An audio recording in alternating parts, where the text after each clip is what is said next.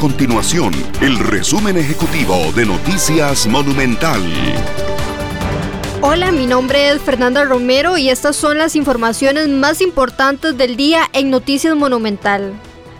Al 20 de octubre el país registra 847 casos nuevos de COVID-19, de los cuales 315 son por nexo epidemiológico y 532 por laboratorio, para un total de 97.922 casos confirmados. Además, 542 personas se encuentran hospitalizadas, 215 de ellas en una unidad de cuidados intensivos.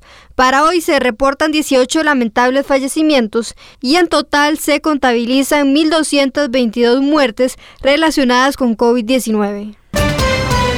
Y en otras informaciones, este martes el Ministerio de Hacienda reveló que el déficit fiscal pasó de 5.82% en agosto a 6.75% en septiembre. Estas y otras informaciones usted las puede encontrar en nuestro sitio web www.monumental.co.cr. Nuestro compromiso es mantener a Costa Rica informada. Esto fue el resumen ejecutivo de Noticias Monumental.